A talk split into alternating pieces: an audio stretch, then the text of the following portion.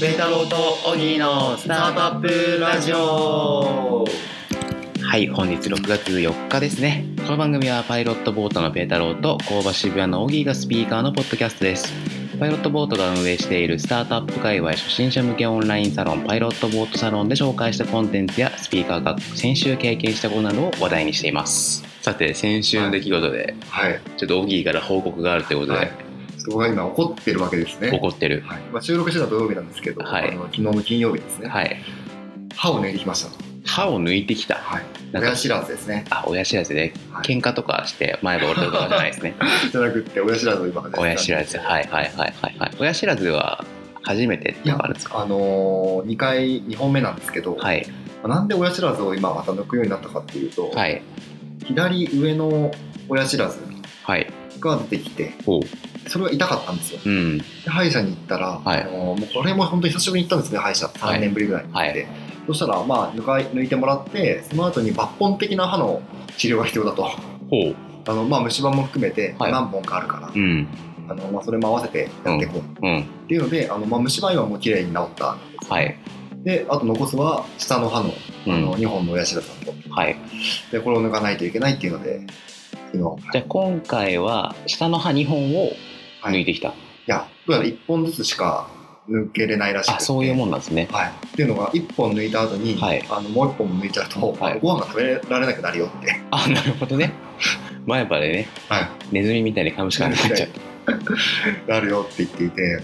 いや、もういろいろ部活に行ったんですよ。でも、部活にいたっていう言葉はちょっと汚いですけれど、今ちょっと別にムカつくポイントなくなかったですかあの、すごい、初めて一番最初の左上の歯を抜いた時が、はいそれはいつの話ですかそれが今年の2月とかの話ですね。ああじゃあ3ヶ月4ヶ月前ぐらいはい。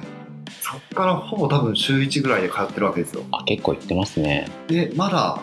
治りきらないみたいなはいで親知らずがようやく6月に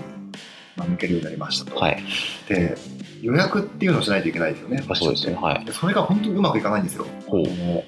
というと最初からこの計画だからこの日この日この日って言って1ヶ月ぐらいこう予定を埋めたいじゃないですか、はい抜本的にやるんだったまあらだって毎週行くんだったら毎週金曜日の10時からとか決めちゃえばね、楽ですもんね楽でですよねそれができないみたいでほあの毎週こうなんかアナログにうはい手で書いてじゃはあい次はいつ来れますかみたいなのを合わせてくるわけですよね1週間ごとにで1週間ごとになんかミーティングセッティングみたいなそうですよね。こんなん合うわけがないんです よ。なので、その1週間が2週間になって、2週間、3週間になるじゃないですか。はいでなかなかこう、日付合わなく、だらだらだらだら、あの、3ヶ月、4ヶ月通ってる。はい今の状況なんですよ。えそれはなんかオンラインでやればともかうじゃないすんですかぐ、もうまさしくスタートアップの余地ありな分野だと思うわけですよ。え今はどうやってやってるんですか紙紙ですね。あの、それ受びっくりしま付すよでやってるんじゃないんですか、受付で、あの、受付のおばあさんが、 おばあさんおがばあさんが、あの、この日来れますかみたいなのを、あノートみたいなのにはい記入してるんですね、はいでご丁寧に自分の診察券の裏側に予約の日時を書く欄があって、はいでそこに何月何日の何時に来てくださいみたいなのをはい書くっていうのはシステムなんですよ、はいめちゃくちゃアナログじゃないですかもうめちゃくちゃあのえでもあれですよねい例えば今日治療しに行きますよね、はいでじゃあ次回どうしますかって話になるじゃないですか、で次回1週間後のじゃあ金曜日の10時からとかであそっちとか空いてないです11時はあじゃあ大丈夫ですとかやればいいんじゃないですかっていうやり取りを毎回発生するんですよ1週間ご とにこれほど無駄なことがないなっていうのを思ってたわけなんですよねそのくらいいいんじゃないのいやいやいやいやあの抑えたいじゃないですか予定ってあ先までって先ことまで1週間分って次回しか抑えられない、抑えられないんですよああ次回もそれはちょっと辛いですねっていう予約問題の怒りが一つはいもう一つは不安なんですよ不安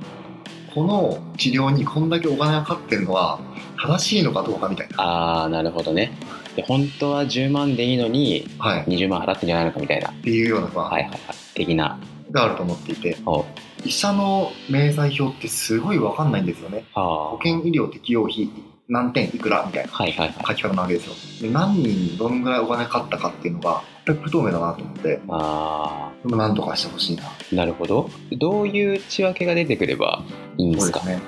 請求書みたいな感じだと一緒だと思っていてなんかあの部品代みたいなのがあるじゃないですか例えばはい銀歯を入れるとはいから銀歯とかあとはなんか麻酔とか使うんだったら麻酔のお金とかなるほど。であとは人件費だから来るわけじゃないですか、はい。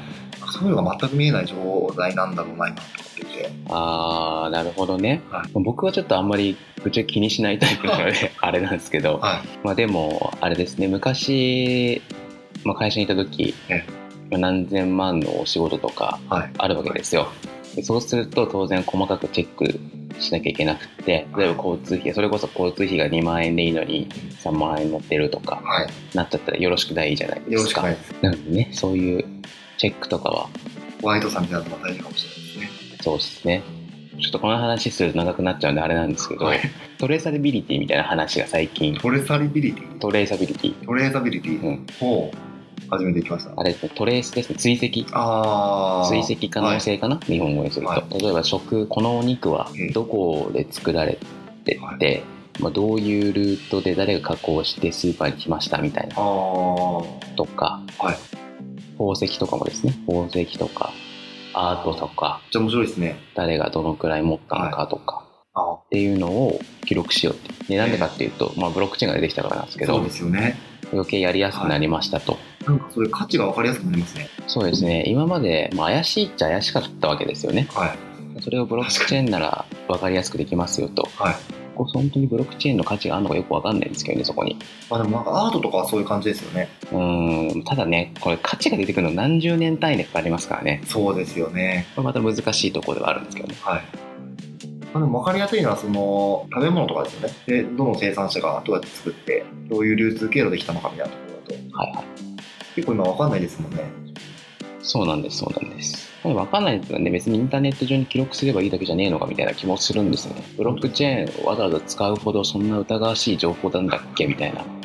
確か気もするね一食100万円の天豚とか皇ね様に出す食事とかだったらあれかもしれないですけど本当ですね我々がそんな日々ちょっと食う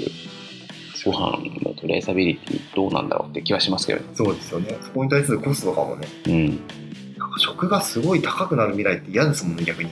ブランド品ばっかこうトレーサビリティでうんまあそれでね別に僕らの給料も増えてんだったらね今いいですよねいいですけどそうじゃないですからね多分単価高いものありそうですね宝石とか絵画とかうんそうですねあ今そういうところでスタートアップが、まあ、スタートアップに限らずですけどブロックチェーン使ってトレーサビリティしっかりしようぜみたいな話はあありますね確かにちょっと歯医者から話太りましたけど いやでも歯医者からよくここに話題がつながったなっであれですよね歯医者でなんか話題ねえかなと思って調べてたんですよて、ねはい、調べてましたで1個記事を見つけたので、はいご紹介すると、はい福岡のデンタライト VC4 社とエンジェル複数から1.6億円を調達、えー歯科医院契約 &CRM ジニーセルフケアアプリマイデンタルを開発とザ・ブリッツさんの記事ですね。これどんなサービスだあのさっき言っていた予約系ですね歯医者うんなるほどこう紙じゃなくってアプリ上でできるみたいな、はいはいはいはいはいはアプリだったりとかあとはあのセルフケアのあの話ですねい。なるほどね。歯を教えて、歯の磨き方的なはいやつですかね。わかんないけど。あ、診察券もついてるんだ。それはすごいですね診察券セルフケア診察券アプリって書いてあ書いてますね。なんかあの予約アプリって多分世の中にいっぱいあるじゃないでするはいか。ので、なんか歯医者に特化した特別な事情とかあるんですかね。そうなんですかねでもなんかありそうなのは定期的に通っていくみたいなところですかねうーん、なるほど。はい本当は多分半年に1回とか3ヶ月に1回とか行った方がいいと思うんですよ、あ、そうなんですね。は僕ちょっと小学生の時以来歯医者に行ってないんですよい、 どんだけどんだけ行ってないんですか12歳の頃で約えー20年、逆にすごいですよねそうだから歯医者のこと僕全然わかんないんですよねあまりに行ってないんで電話してはい僕歯医者に行った方がいいと思うんですけどみたいな 何言ってんだこいつみたいになるじゃないですかそうですよね痛くもないのに行く必要ないですもんねと思うじゃないですか、予防的なやつでねなんか行った方がいいような気がするんですけどええなんかそういうプラン的なものがあったら教えてほしいですねなんか完全にちょっとこの今の紹介したスタートアップからいきなりずれましたけどこれでもそのジニーとかもし東京で使ってるところがあればね行きたいですね、はいだから20年間僕歯医者行ってないんでなかでなかちょうど僕行きたいのでいや結構怖いですね虫歯とかない人ですかもとも小学生の時はあったんですけどねえで今も入ってるんですけど、とはそれ以来は何もい怖いですね痛いとかはまあ、一時的にはありますけどもちろん、はいはいその寝たら治るみたいな見たら治るみたいな。 ワイルドですね。 まあいやだからね、そはうい。こういうサービスが歯科医に入ってきてねはい。楽にできるようになんかね金曜日に予約したってちょっと予定が入った入っちゃったから月曜日にしたりとか時間変えたりとかもありますからねありますそういうのね。オンラインでパッとできたらスマホでできたらいいですよねそうですよね。まあ、電話しましたもんね。掃除機ありましたけど、はいはいはいはい今通ってる歯医者も。電話してなんかあのすごい怒られるみたいな。 怒られるあの結構親知らず抜くときって抜本的にこう抜かないといけないんで1時間ぐらいかかるんですよ。はい1時間の予約をもう埋めてると。ほうで、それをまあ 2, 3, 3日ぐらい前ですかね。はいに行ったらすごい怒られるみたいな。1時間も役取っとくんだからなんか、